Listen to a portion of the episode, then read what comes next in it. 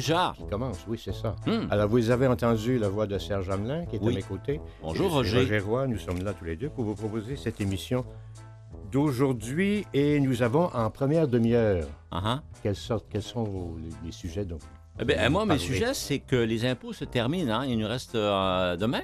Oui, Ouais, alors profitons-en jusqu'à demain. Euh, proprio à vos impôts. Je parle des, des propriétaires de maisons, les anciens propriétaires, les nouveaux propriétaires, Ouais. ceux qui ont fait des rénovations, pour nous aider à économiser de l'argent. Bon. Et on a jusqu'à demain. Là. Alors, Ouais, ouais, euh, ça. Écoutez bien aujourd'hui. Oui, c'est- ça, on, sera tout oui. Ah oui, oui. Bon, égalité pour tous, par, moi, c'est un de mes sujets, égalité entre les hommes et les femmes. Et le deuxième, c'est le décryptage du pont Samuel de Champlain. Non. Rien de moins.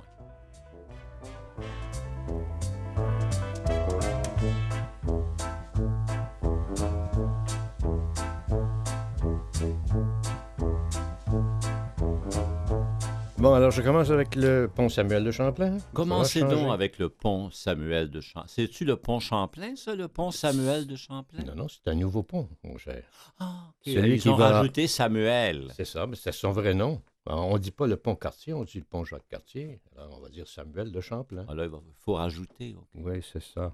Alors, on fait un décryptage euh, du pont euh, Samuel de Champlain dans l'actualité du mois de mai. C'est le journaliste Jean-Philippe Cipriani qui s'est livré à cet exercice. Vous savez que c'est un pont à haut-banc.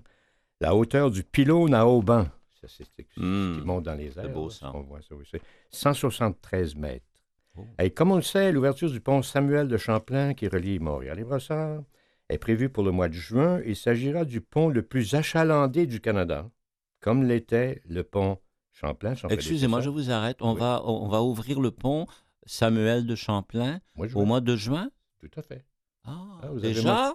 C'est ça, oui. Ah, vous en avez manqué des bouts, je pense. hein. Ah ben oui, mais moi j'arrive d'un autre Ouais, pays, c'est pour ça. Alors, le pont le plus achalandé, le plus achalandé du Canada, il y passe environ 160 000 véhicules par jour, mon cher.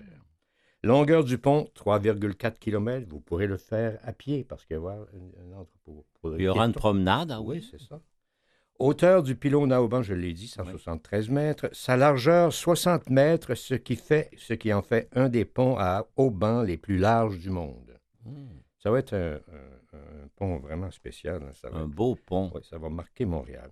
Le tablier du pont comptera trois voies dans chaque direction, un corridor central pour le futur REM, là, le train, le train euh, électrique. là, Ah bon? oui. Ah bon?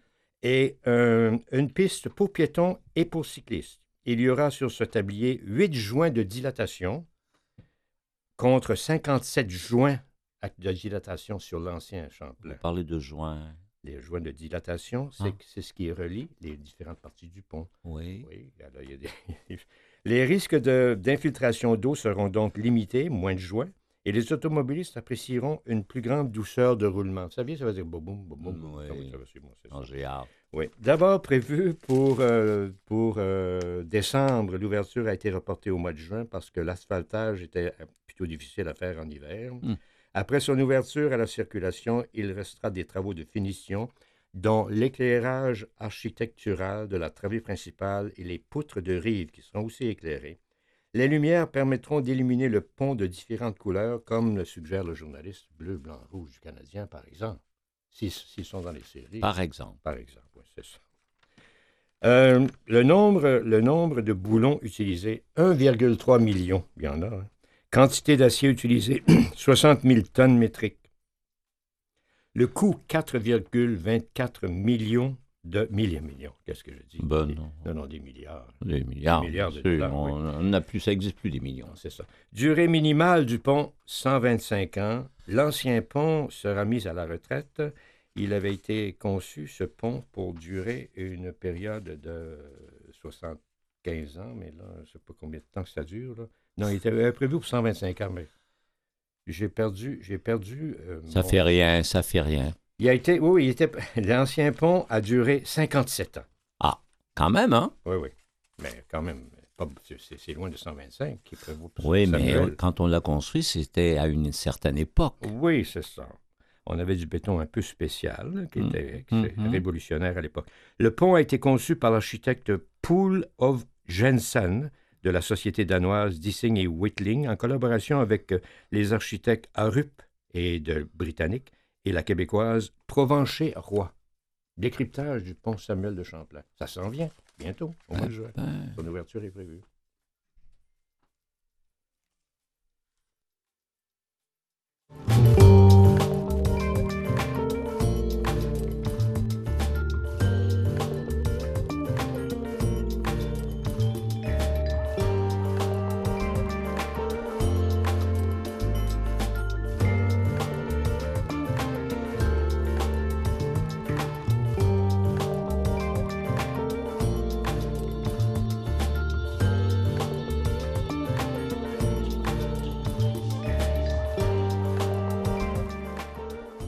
Bon, mais vous n'avez pas fait vos impôts encore. On a jusqu'à demain, Ah oui, c'est ça. le 30. On ça Et cette nuit, tant là. mieux, tant mieux si vous n'avez pas fait vos impôts et tant mieux si vous venez de vous acheter une maison, que vous venez de la vendre, vous pourrez bénéficier d'exemption.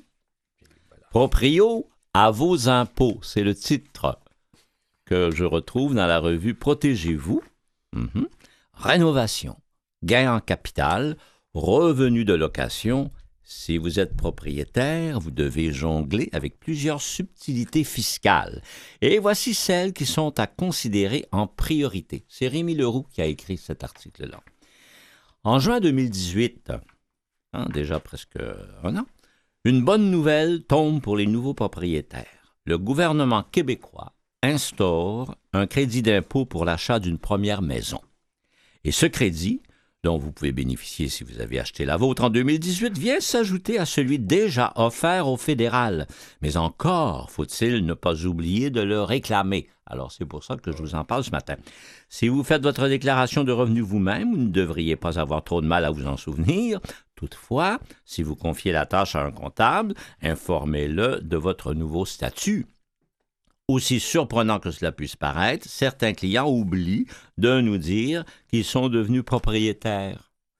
C'est en constatant qu'ils ont changé d'adresse que nous l'apprenons, explique Christian Meunier, associé fiscaliste chez Raymond Chabot Grand Thornton à Chicoutimi. Et comme chaque changement de situation, l'arrivée d'un enfant ou un divorce, par exemple, a une incidence sur votre déclaration de revenus et il est primordial d'en faire part à votre comptable. Alors prenez ce qui vous revient. À titre de propriétaire, de nombreux crédits d'impôt vous sont accessibles et notamment si vous avez réalisé des travaux de rénovation. En 2017, par exemple, 89 600 particuliers ont participé au programme Rénovert, ce qui signifie que 150 millions de dollars en crédits d'impôt sont retournés dans les poches de contribuables, soit environ 1600 dollars en moyenne par propriétaire. Alors, une coquette somme dont il serait dommage de se priver. Et pour vous aider à ne rien oublier, on a recensé les principaux crédits et déductions auxquels vous avez droit, et selon différentes situations. Alors, vous avez acheté une propriété, vous avez vendu la vôtre, vous avez réalisé des travaux de rénovation, vous avez touché des revenus de location. À vous de choisir les situations qui collent à votre réalité. Alors, on va commencer par vous êtes nouveau propriétaire. OK? Oui, Alors, quand mon temps sera écoulé, vous pouvez m'arrêter, puis on reprendra un peu plus tard. c'est bien. Ça va? Oui. Donc, alors c'est fait. En 2018, vous avez réalisé l'un de vos rêves, acheter une maison. Oui. Qu'il s'agisse d'un condo ou d'une habitation unifamiliale, certaines règles fiscales vous concernent dorénavant. Il existe deux mesures intéressantes pour les nouveaux propriétaires. Le montant pour l'achat d'une habitation fédérale et, depuis 2018, le crédit d'impôt pour l'achat d'une première maison au provincial. Les conditions d'admissibilité sont similaires à celles du régime d'accession à la propriété, le RAP. Pour pouvoir en bénéficier, vous ne devez pas euh, avoir été propriétaire depuis plus de combien d'années? Deux ans, trois ans? Quatre ans. Quatre. Ça va? Mm. Explique Christian Meunier. De plus, vous y êtes admissible si votre habitation est une maison unifamiliale, jumelée, en rangée, mobile, etc. ou un condo. Au fédéral, comme au provincial, le montant maximal déductible est de 5 000 Et cette somme compense en partie les dépenses connexes, c'est-à-dire comme le droit de mutation, la fameuse taxe de bienvenue, hmm. les frais d'inspection, de notaire, de déménagement, engagés par les propriétaires au moment de l'achat, précise Christian Meunier. Alors, le taux du crédit d'impôt applicable sur ces 5 000 est de 15% Cela signifie que la réduction réelle maximale de l'impôt sera de 750 dollars au provincial et de 750 dollars moins l'abattement fiscal au fédéral. Alors, donc, ça revient à 626 dollars.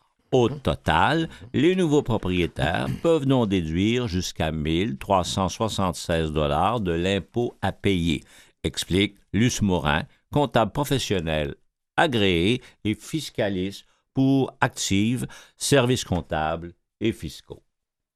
Pour bâtir une maison, il te faut des deux par quatre, des bardeaux, des cabochons, du ciment et un niveau. Trois centaines de livres de clous et vingt tonnes de cailloux, des équerres et des tuyaux, des marteaux et un chapeau.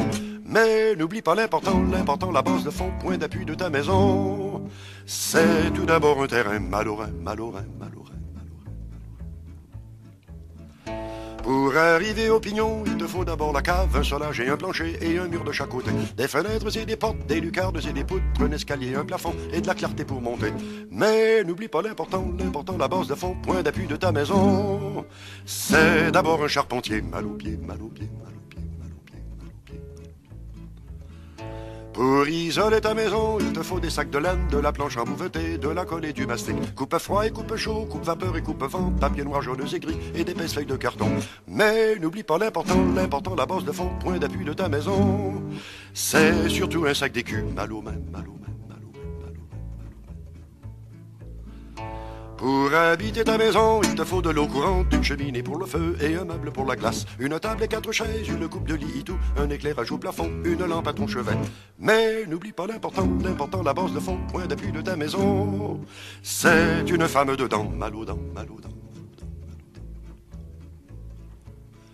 Si t'as tout ça dans la main, fais venir un bulldozer, un maçon, un contracteur, un ou deux bons menuisiers, un plâtrier et un peintre, deux ou trois cogneurs de clous, un décorateur pas cher, et un homme pour les serrures, et un autre pour les tapis, et un autre pour les rideaux, et un autre pour les armoires, et un autre pour la terrasse, et un autre pour le chemin. Tu n'en finiras jamais. Et c'est ça qui est important. Pour bâtir une maison, Félix Leclerc. Ah, toujours égal à lui-même, Félix. Hein. C'est bon. amusant. Bon, ben, moi, je me tourne vers un texte que j'ai lu dans, dans le Reader's Digest euh, sélection du mois de mai. Égalité pour tous. Il s'agit d'un texte consacré à Tania Lapointe, qui était une ancienne journaliste de Radio-Canada. Et c'est André Lavoie qui l'a rencontrée et qui écrit ceci Ne cherchez pas le mot féminisme sur la couverture du livre de Tania Lapointe, 50-50 Réflexions et solutions pour atteindre l'égalité, ni dans le titre du documentaire qu'elle a co-réalisé avec Laurence Trépanier. Même si les questions féministes y sont partout présentes, c'est surtout un guide de l'égalité 101 qu'elle propose aux femmes, mais aussi aux hommes. Elle pointe tout de même du doigt les multiples difficultés qui se dressent sur la route des femmes pour assurer leur plein potentiel, inéquité salariale, faible présence féminine à la tête des entreprises et des conseils d'administration, harcèlement sexuel, etc car celle qui a tiré un trait sur le journalisme pour devenir productrice et réalisatrice partage la conviction des politiciens, militants, journalistes et leaders d'opinion, conviés à nourrir sa réflexion dans 50-50. À ses yeux, l'égalité au travail comme au sein du couple ou de la famille n'est pas seulement un combat pour les femmes, c'est un combat pour un monde meilleur. Question posée par le journaliste André Lavoie à Tania Lapointe. D'entrée de jeu, vous affirmez que ce vaste projet, qui inclut également un site web, a changé votre vie en quoi? À ma naissance, ma mère était la première conseillère municipale de Hawkesbury en Ontario. Dans une ville de 10 000 habitants à l'époque, c'était assez inusité, mais pour moi, rien de plus banal. J'ai été choyé, je le reconnais, mes parents m'ont toujours encouragé à faire mon chemin dans la vie. Or, quand j'ai commencé à m'intéresser à la question des femmes avec Laurence Trépanier, je m'en suis voulu de ne pas l'avoir fait plus tôt. Trois ans et demi de recherche ont fait de moi une meilleure femme, une meilleure citoyenne qui pouvait partager ce qu'elle avait appris. Mon regard n'est pas celui d'une spécialiste, mais nous avions l'ambition d'offrir aux gens une meilleure compréhension des enjeux. Sans pour autant utiliser l'étiquette féministe pour coiffer ce guide à plusieurs volets, il y a trois ans, notre titre de travail était Les visages du féminisme. Beaucoup de gens disaient Ah non, pas ce sujet-là. Il y a eu toute une évolution depuis, surtout quand des gens comme Barack Obama se déclaraient féministes. Et en même temps, il y a eu la sortie de Lise Thériault, à l'époque ministre libérale de la condition féminine, qui disait ne pas être féministe peu de temps avant la Journée internationale de la femme. Cela a créé un véritable tollé. Laurence et moi étions au début de notre parcours et nous avons constaté que nous n'étions pas seuls à nous poser des questions sur le féminisme. Nous ne voulions pas exclure cette notion, mais notre but en parlant d'égalité était de créer des ponts, d'être inclusifs, d'apporter des solutions. Au fond, je crois que les femmes s'entendent sur le fait que tout le monde veut être reconnu à sa juste valeur, avoir des opportunités, mais tous ne les ont pas. Des mouvements existent pour qu'on y parvienne. Dans votre documentaire, on vous a reproché une proche parenté de valeurs avec vos intervenants, Amir Kadir, Pauline Marois, Nathalie Collard, etc. Avez-vous songé à inviter des gens plus radicaux ou même des masculinistes? Pendant la préparation de notre film en 2016, un documentaire antiféministe et masculiniste a été présenté à Montréal, nous forçant à nous demander si nous voulions nous aussi être dans la provocation. Et puis nous avons convenu que les antiféministes ont déjà suffisamment de tribunes. Nous voulions tout de même une diversité de points de vue. D'un côté, les jumeaux Émile et Gabriel Roy, 18 ans, au moment du tournage, pour qui le féminisme est une chose qui va de soi. À leur âge et dans mon école, on ne tenait pas du tout ce discours. À l'opposé, nous avons réussi, nous avons aussi rencontré Annie Cloutier, une sociologue qui remet en question le féminisme face à la maternité, ou le militant Will Prosper, militant des droits civiques, qui dresse des parallèles entre le sexisme et le racisme, et de brillantes façons. Et quand j'ai demandé à Charlotte Sabourin, doctorante en philosophie de l'Université McGill, ce qu'elle pense des gens convaincus que les féministes sont enragés, elle m'a répondu que les femmes ont le droit d'être en colère. Et c'est vrai que pour défoncer les murs, changer les choses, il en faut de l'indignation. C'est le point de vue de Tania Lapointe exprimé par le biais de, des questions que lui posait André Lavoie.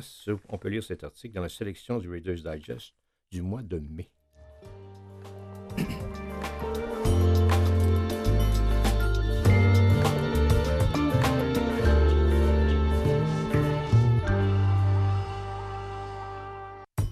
Et on poursuit avec nos impôts. Hmm? Alors, il y a un remboursement partiel de taxes pour les habitations neuves.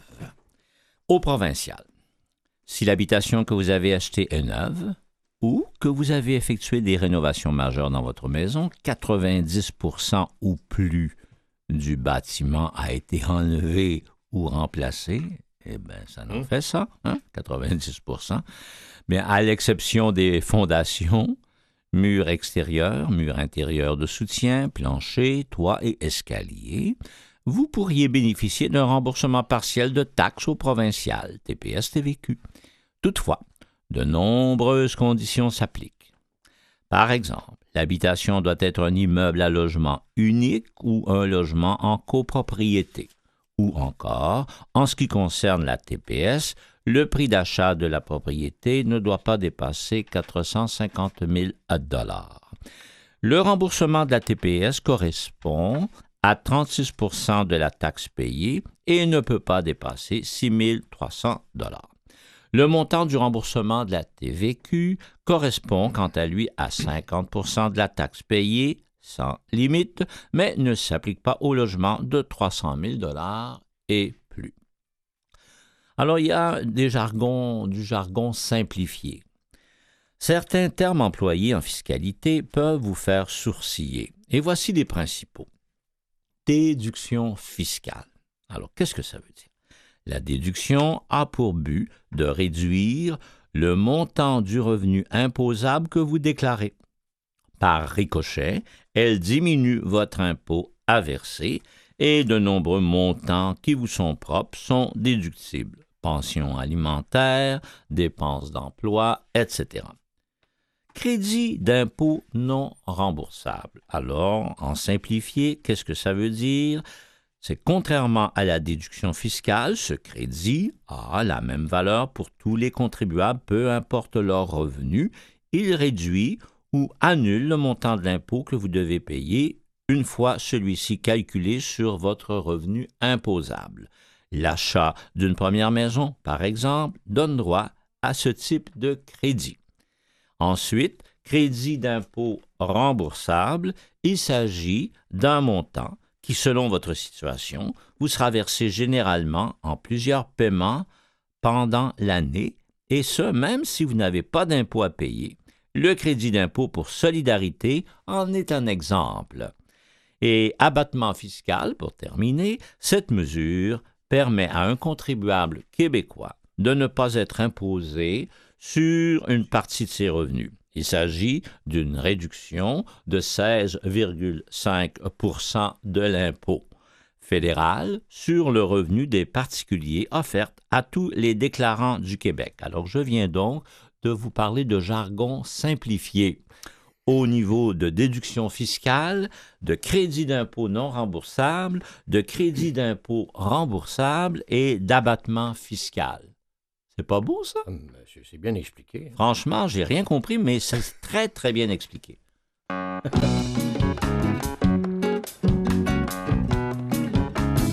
Je ne sais pas ce qui est pire entre le dire ou te l'écrire. Ça semble presque impossible à sortir, mais une fois tout dit, le mal est guéri. Sortons d'ici. Un pas en avant, ça mis du temps. Un pas en arrière, tout est à refaire. Peux-tu décider avant de t'engager? J'ai mal au cœur de me faire autant balancer.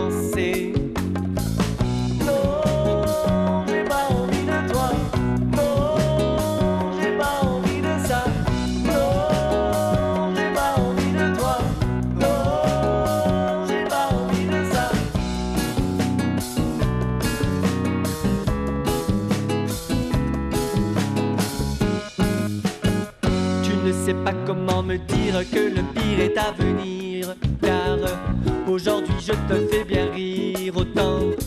Hier ça a repris, demain c'est fini. Sortons d'ici.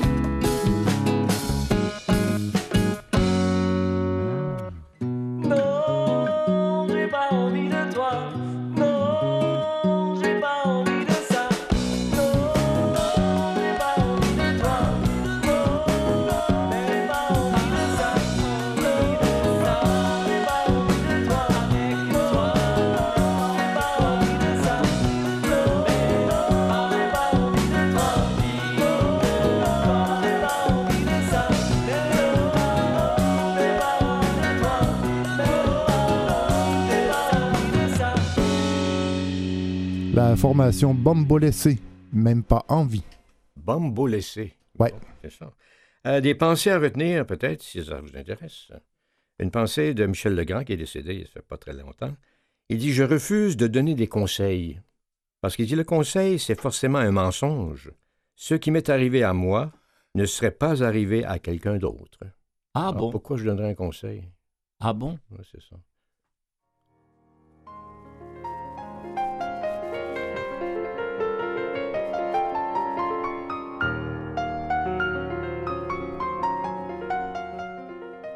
Oui?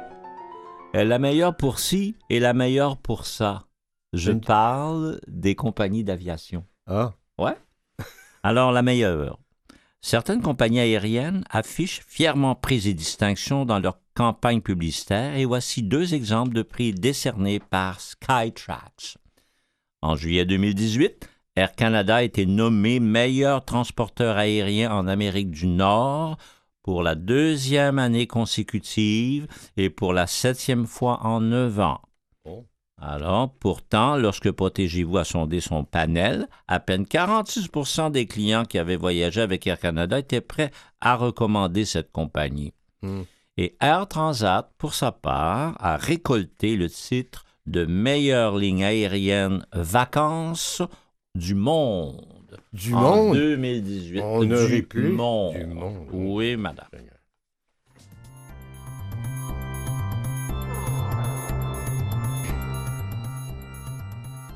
Une courte pensée encore. Je les, je les prends, ces pensées, dans la Reader's Digest. C'est de Mae Jameson, qui est astronaute. Elle dit ceci. On classe facilement les gens selon leur hémisphère cérébral dominant, le gauche, le droite. bon, bon. Pour ma part, j'aimerais qu'on tienne compte de l'ensemble de mon cerveau. Hein, c'est euh, peut-être élémentaire, mais c'est vrai.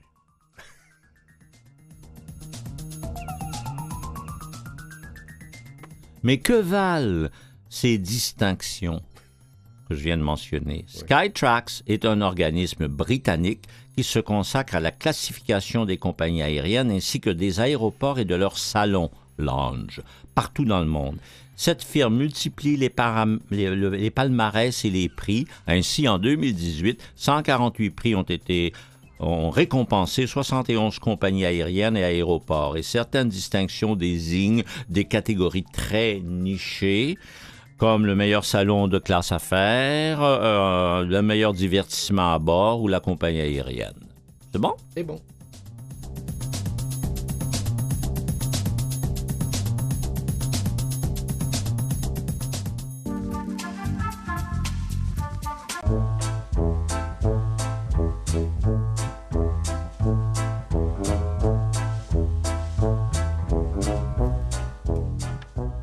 Alors, nous sommes là pour la deuxième demi-heure, Serge. Vous Oui. nous- continuez à nous parler d'habitation, Ouais, toujours, hein, toujours? il y en a du stock là-dedans. hein. Oui. hein. Oh, ouais.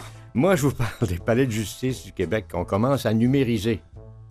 On a, on- tu sais, la, la technologie euh, euh, ambiante, là, Oui. celle- qui nous entoure, Oui, qui oui. nous englobe, là. Oui. ça va finalement parvenir jusqu'au palais de justice, mais c'est lent, ça Ah, prend bah, du temps. normal. Mais pour le moment, là, je vous parle d'autre chose. C'est la chronique de David Desjardins qui dit que la vie est un songe. Ah bon? Alors, de quoi, de quoi ça retourne? Il dit, vous savez comment c'est lorsque l'on rêve? On est dans un lieu qui en devient un autre, captif d'un endroit, sans comprendre pourquoi les portes ne s'ouvrent plus. Il m'arrive alors de paniquer comme si tout cela était vrai, et que je devais subir les volontés de quelque sadique magicien. Mais l'épouvante ne dure jamais qu'un instant, car même le plus réaliste des songes opère avec un léger décalage, un voile d'étrangeté, rappelant qu'il ne s'agit que d'une fabrication de l'esprit. Le problème, c'est que le quotidien me fait de plus en plus cet effet, et j'ai de plus en plus de difficultés à trouver les issues. Il flotte sur notre monde un parfum de fin d'époque, pour ne pas dire de fin du monde. Nous sortons de décennies de fuite en avant, et l'inévitable nous rattrape. La pauvreté de pays que nous exploitons sans gêne nous revient sur la gueule en forme de crise migratoire. L'économie de marché montre peu à peu sa vraie nature en creusant les écarts. L'économie mondiale, affaire de quelques milliardaires et de fonds d'investissement, nous tient sous sa botte. Et pourtant, nous acceptons la situation. Gilet jaune ou pas, le système n'est jamais véritablement remis en cause. Vous me direz que j'en fais une obsession. Ce n'est pas faux. c'est que je suis fasciné par notre incapacité collective de concevoir le monde autrement que ce qu'il est. Même brisé par celui-ci, même à genoux devant nos vies à crédit, bientôt à 200% nous ne semblons pas avoir envie de nous réveiller, parce qu'on se dit, c'est comme ça. Le documentariste Adam Curtis partage ma fixation pour ce fatalisme. Il évoque le phénomène d'hypernormalisation pour mieux exprimer ce qui se passe ici. En gros, tout le monde sait que le système est détraqué, et même si le discours médiatique y fait écho, nous vivons dans le déni. Un peu comme des gens qui prennent les états de compte de leur carte de crédit et les mettent dans une petite pile sans les ouvrir, espérant que cela les fera disparaître. C'est peut-être une bonne idée. Hmm, pas sûr. Pire encore que cette fuite, chaque appel au changement est reçu avec une résistance qui dépasse parfois l'entendement. Par exemple, à la sortie du nouveau guide alimentaire canadien, il n'a pas fallu plus qu'une recommandation d'augmenter sa consommation de plantes et de réduire celle de viande pour faire monter le badaud aux barricades. Une véritable parodie qui s'ignorait, dans laquelle on abreuvait les nutritionnistes d'injures comme si leurs conseils faisaient office de prescription et qu'on s'apprêtait à retirer la viande des épiceries. Dans une très, très longue entrevue accordée à The Economist en décembre dernier, ce même Adam Curtis désigne également les réseaux sociaux comme les coupables de notre inaptitude à nous projeter en avant, parce qu'en exploitant nos gestes d'hier pour prévoir ceux de demain, les algorithmes nous obligent à vivre parmi les fantômes de notre passé. C'est ah, c'est une bonne, bonne façon d'exprimer les choses. Est-ce que ce sont eux qui ont accéléré le phénomène de démission collective? En parallèle, leur propension à nous montrer sans cesse l'invraisemblable vitrine de la vie des autres, au chalet, en voyage, dans les cafés à la mode, en boutique, à un match du Canadien, dans des spectacles avec leurs jolies familles souriantes, nous sape-t-elle le moral plus encore, tout en nous encourageant à vivre aussi cette existence gonflable? Irréel et surtout dépourvu de sens. Sans doute un peu, oui, voire beaucoup. La littérature montante reflète bien cette sorte d'impression de vivre à côté de la plaque. Querelle de Robertval de Kevin Lambert est traversée par ce sentiment de sombre impuissance et de cauchemar réveillé. Les poèmes de Jean-Christophe Réel traduisent efficacement l'incapacité de vivre dans un quotidien aussi décevant. Ce n'est peut-être pas un mauvais rêve. Nous sommes à la fin de quelque chose. Le mode de vie érigé en idéal par les baby-boomers arrive à terme en même temps que cette génération. Ce parfum de fin d'époque sent le soufre, comme les œufs pourris. Mais la fin du monde peut encore attendre. Une jeunesse politisée, informée, pas encore complètement écrasée par la menace de l'apocalypse écologique, est en train d'éclore. Je la vois, je l'entends, je la lis, elle dit la laideur du monde, mais elle n'a pas envie d'abandonner, elle vient juste d'arriver. Saura-t-elle nous donner le courage de rompre avec le sommeil éveillé qui est le nôtre? J'en rêve. Hein? La vie est un songe. C'est bien. Peut-être qu'il y a de l'espoir. C'est David Desjardins qui nous a écrit ce texte qui paraît dans l'actualité du mois de mai.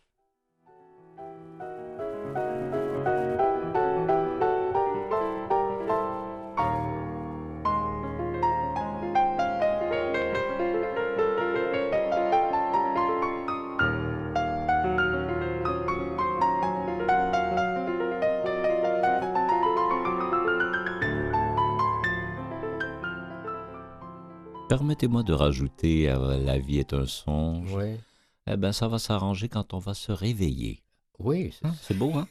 Alors, vous avez vendu votre maison. Bon, ça là. Ouais, mais là, Ça, ça faire une autre, là. Au Québec, la moitié des propriétaires de maisons unifamiliales revendent leur habitation dans les 12 ans suivant son acquisition, selon une étude publiée en septembre 2018 par l'entreprise JLR spécialisée dans l'analyse du marché immobilier. Or, la vente d'une propriété a des incidences fiscales, notamment autour de la notion de gain en capital. Hmm. Hmm. Le gain en capital au fédéral et au provincial, ça finit par al. Ça, si vous avez remarqué. Ça fait pas, ça fait pas trop mal. Le gain, c'est pas trop mal. Le gain en capital correspond à l'augmentation de la valeur d'un bien, comme des actions, une maison ou un chalet entre le moment où vous l'achetez et celui où vous vous en séparez. L'année où vous le faites, vous devez indiquer le montant correspondant à cette différence dans votre déclaration des revenus. Cependant, si la résidence que vous avez vendue en 2018 était votre résidence principale pendant toutes les années où vous en avez été propriétaire, vous n'avez pas à payer d'impôt sur le gain en capital, explique Luce Morin. Prenons un exemple.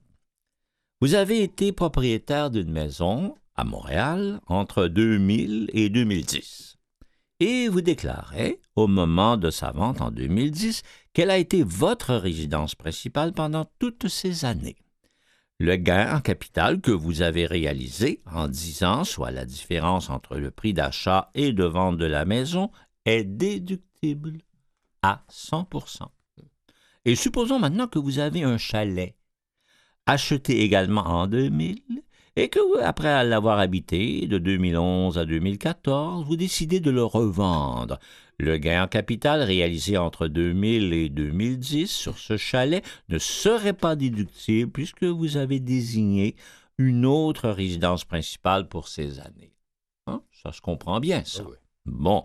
Alors, vous pourrez cependant choisir de désigner votre chalet comme résidence principale pour les années de 2011 à 2014, votre comptable devra alors faire des calculs pour déterminer la part du gain imposable de votre chalet pendant toute la durée où vous en avez été propriétaire. Il est donc important de désigner dans votre déclaration d'impôt la résidence que vous avez vendue comme étant votre résidence principale pour bénéficier de l'exonération, rappelle encore Luce Morin. Et au provincial, vous ou votre comptable devrez remplir le formulaire TP 274, désignation d'un bien comme résidence principale. Au fédéral, il s'agit du formulaire T 2091, désignation d'un bien comme résidence principale par un particulier. 399 000 contribuables québécois ont déclaré des revenus de location pour l'année d'imposition 2017. Oui. Ça va? Oui. Maintenant, si vous avez rénové votre maison, Et- hein, vous l'avez achetée, vous l'avez vendue, maintenant, vous l'avez rénovée. Pas Hein? la même maison. Ben, en tout cas, Ouais, ah des- c'est des exemples. Hein? Alors, pendant que vous étiez en, en mode songe, hein, parce que ça, c'est un songe, vous avez réalisé des rénovations éco-énergétiques en 2018. Profitez du crédit d'impôt Rénovert cette année encore. Oui, monsieur. Rénovert au provincial. Il s'agit d'un crédit d'impôt remboursable mis en place temporairement pour encourager les particuliers à réaliser des travaux de rénovation résidentielle éco-responsables qui sont reconnus et qui ont une incidence positive sur le plan énergétique ou environnemental, rappelle Revenu Québec sur son site Internet. En mars 2018, mhm, le gouvernement québécois a prolongé Rénovert jusqu'au 31 mars 2019. Ça va? Oui, Alors, vous avez donc jusqu'à cette date pour signer une entente avec un entrepreneur qualifié. oui, c'est bon. C'est bon? Oui, c'est bon. Alors, voilà. Et on va y revenir tantôt. Hein? Ouais. J'ai pas fini, moi. Ça va? Ça. Si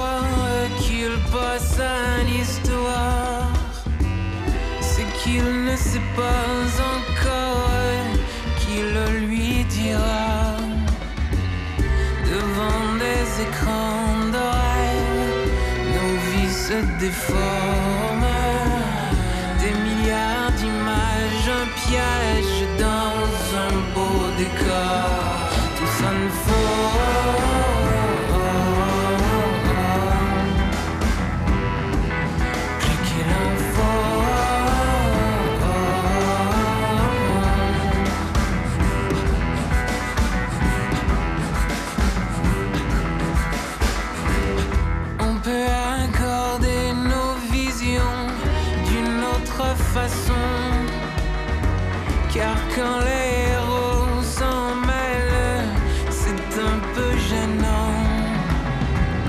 Nos visages veulent tout refléter ce qu'il y a.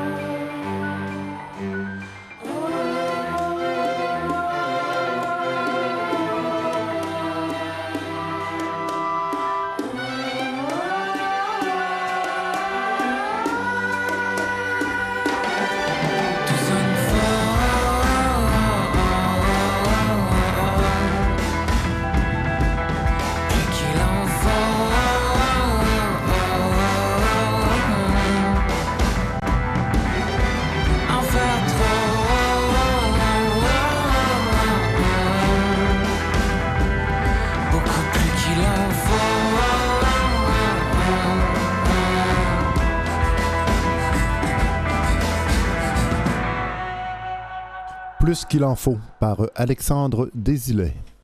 Alors de retour, je vous reviens avec euh, une révolution, révolution au palais. C'est pas le palais de Buckingham, là. Non? c'est le palais de justice. Oh, À la cour municipale de Laval, les, les procès pour excès de vitesse ou tapage nocturne peuvent se tenir sans la moindre feuille de papier depuis maintenant plus d'un an. Maître Amélie Leboeuf, du cabinet MC2, avocat, venue récemment y défendre une jeune femme accusée d'avoir utilisé son cellulaire au volant, avait pris la peine d'imprimer en plusieurs exemplaires, comme on le fait depuis toujours, un document qu'elle désirait déposer comme preuve. Nous allons le numériser, lui a dit la juge Martine Hébert en souriant. La greffière a ajouté l'image au dossier électronique visible à l'écran d'ordinateur de la juge et à celui du procureur. Tout un contraste avec le rose suranné des murs de la salle et rien de moins qu'une petite révolution dans le monde de la justice encore dominé par le papier et par les procédures. La Cour municipale de Laval fait partie d'une poignée de tribunaux qui ont complètement fait basculer la justice dans l'ère des pixels et des octets, en offrant un processus judiciaire entièrement numérique, une manière efficace de réduire les délais engendrés par le traitement de montagnes de paperasse et les coûts énormes qui y sont rattachés, et finalement, de rendre la justice plus accessible. La ministre de la Justice du Québec, Sonia Lebel, semble résolue à mener à bien le chantier visant à convertir d'autres tribunaux du Québec au numérique, mais ça va prendre du temps parce que d'ici 2023, elle prévoit en, transformer 60 seulement. Maître Simon Tremblay, directeur du service des affaires juridiques de la ville de Laval, évalue les économies totales à 200 000 dollars annuellement, de quoi couvrir l'investissement initial. L'équipement de chacune des salles de la cour, il y en a deux, a coûté environ 100 000 dollars, et le logiciel a été mis au point par du personnel de la ville de Laval. Celui-ci comprend plusieurs fonctionnalités pratiques, ainsi un prévenu qui voudra expliquer au juge où il se trouvait au moment de l'infraction peut le faire sur Google Maps dans la salle d'audience, indique maître Simon Tremblay, en se prêtant à une démonstration. Il glisse son doigt sur l'écran tactile et un tracé bleu se superpose sur la carte. Euh, rien qu'en papeterie, chemise et boîte d'archivage, il en coûte environ 50 000 dollars de moins par année, estime la greffière maître Ménard. Cinq imprimantes suffisent maintenant à combler les besoins, alors qu'il en fallait 16 auparavant pour fournir à la tâche. Et trois employés peuvent désormais se consacrer à d'autres tâches que la gestion et le classement de tout ce papier. Les millions promis par Québec, euh, ont promis 34 millions pour l'exercice 2019-2020 pour aider les tribunaux à prendre le virage technologique iront en priorité au domaine criminel et pénal de la Cour d'appel, de la Cour supérieure et de la Cour du Québec jusqu'en 2023, précise-t-on au ministère de la Justice. Restera ensuite à mettre la justice civile au diapason. L'an dernier, le ministère a permis la création d'un dossier numérique pour le dépôt de la volumineuse preuve dans le cadre du procès Betsiamite, revendication autochtone, mais c'est encore une exception. Un avocat des années 1970 se sentirait parfaitement à l'aise dans les tribunaux civils actuels, souligne le bâtonnier du Québec, maître Paul Mathieu Grondin. Les avocats doivent se présenter devant la Cour pour la moindre procédure, qu'il s'agisse de déposer un document ou de convenir d'une date d'audience. Le bâtonnier sent néanmoins que le vent est en train de tourner. Certains juges proposent maintenant aux avocats de fixer le moment des procédures grâce à des outils en ligne comme Doodle, une façon ultra simple de libérer des salles de cours pour faire ce qu'on devrait y faire, c'est-à-dire rendre la justice. En cette ère du numérique, Révolution au palais, c'est Catherine Dubé qui a écrit ce texte qu'on peut lire dans l'actualité du mois de mai. Thank you.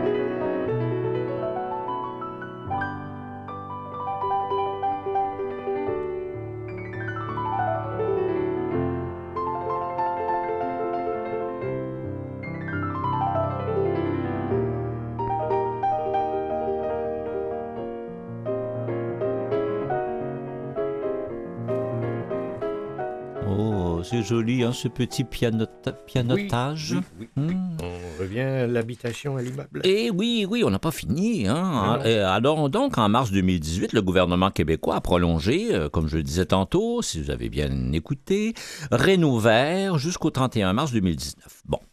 Mais vous devez être propriétaire ou copropriétaire de l'habitation concernée par les travaux et celle-ci doit être votre lieu principal de résidence. Il peut s'agir également de votre chalet habitable à l'année que vous occupez régulièrement. Pour bénéficier de ce crédit d'impôt, vous devez avoir fait au minimum 2500 dollars de travaux et le montant maximal admissible est de 10 000 dollars. Le taux du crédit d'impôt applicable est de 20% de la valeur des travaux. Alors voici quelques exemples de travaux admissibles. L'isolation du toit avec des matériaux isolants certifiés Green Guard ou Ecologo. Hmm?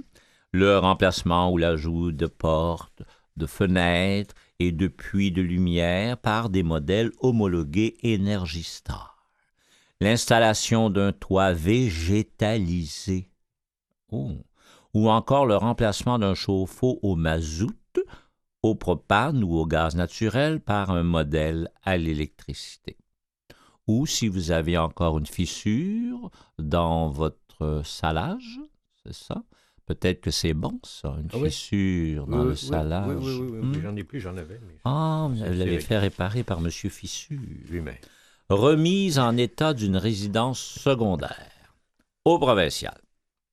Si votre chalet a souffert des importantes inondations, eh mon Dieu, ou qui, souffrent présentement encore, qui ont frappé plusieurs municipalités québécoises du 5 avril au 16 mai 2017, et on peut le dire encore cette année.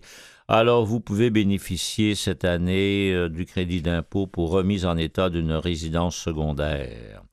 Alors, il est divisé en deux volets. Un volet nettoyage qui était offert sous la forme d'une aide financière de 3 000 en 2017 seulement et un volet réparation disponible encore pour l'année d'imposition 2018.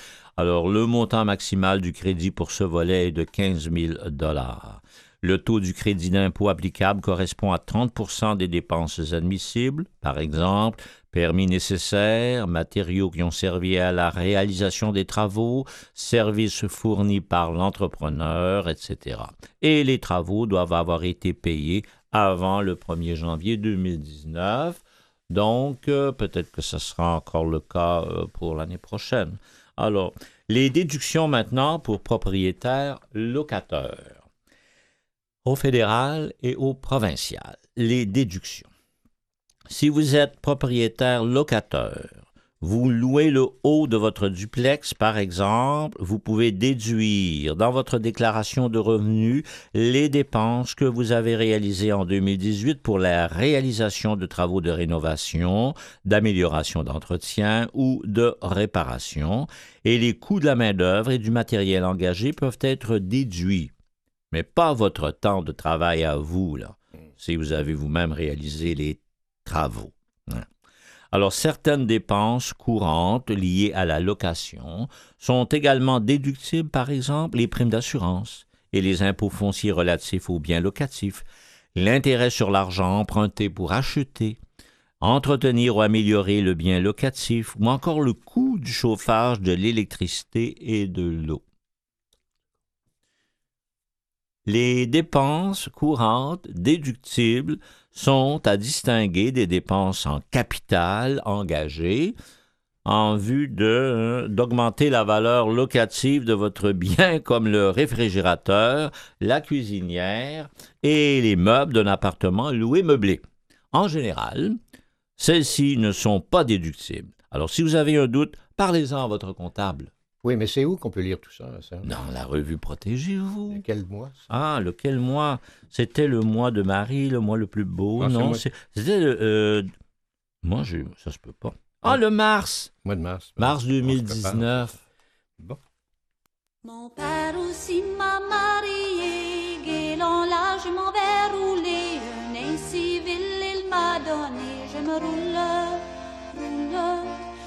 Guélant là je m'en vais rouler, en filant ma quenouille.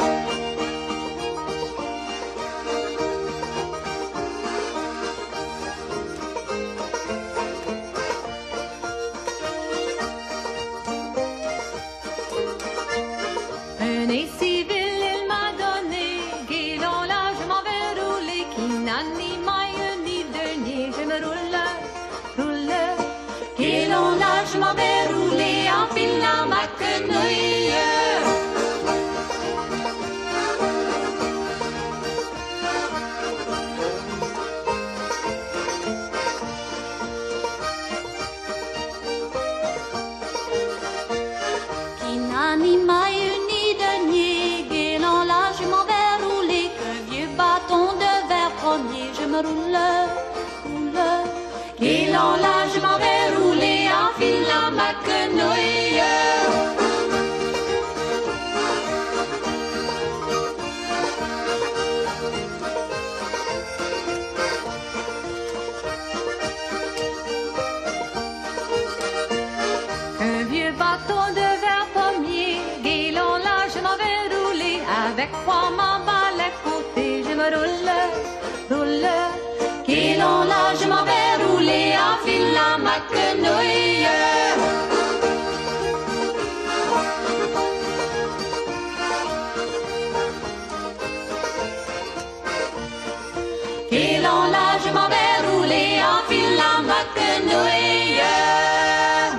filant ma quenouille par Kate et Anna McGarrigle. Ah, c'est ça. Euh, Serge, ça va pr- probablement vous intéresser. Oui.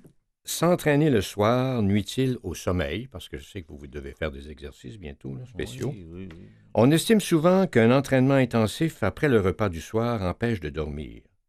Pas forcément, disent les experts. Une récente méta-analyse suisse des meilleures études sur le sujet établit que si un entraînement vigoureux, c'est-à-dire suer, se mettre hors d'haleine au point de ne plus pouvoir parler, à une heure ou moins du coucher peut nuire au sommeil, s'y mettre plus tôt ou modérer l'effort est bénéfique ou sans effet négatif. Bonne nouvelle pour les sportifs qui n'ont pas d'autres moments libres dans la journée pour faire leur exercice. Ah oui, bonne nouvelle, Ben bonne nouvelle.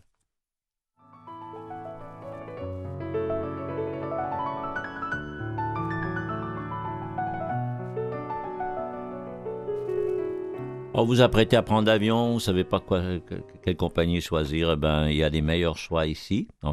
Si vous voulez aller euh, vers l'Europe, c'est KLM, Dutch Airlines. La meilleure note globale de notre palmarès, une des deux compagnies les plus ponctuelles de notre liste selon OAG, KLM, Royal Dutch Airlines. Vous voulez aller en Chine, vol vers Cuba, la Thaïlande et la Chine, c'est Air China. C'est bon? Oh. Meilleur rapport qualité-prix de notre palmarès.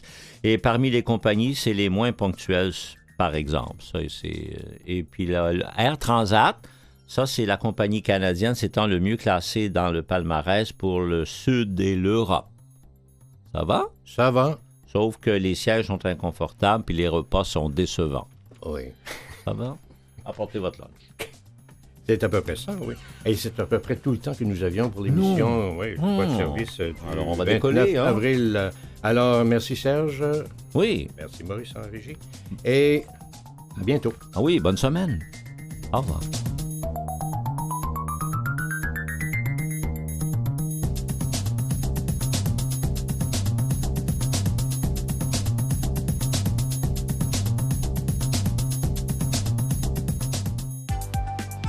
Restez à l'écoute.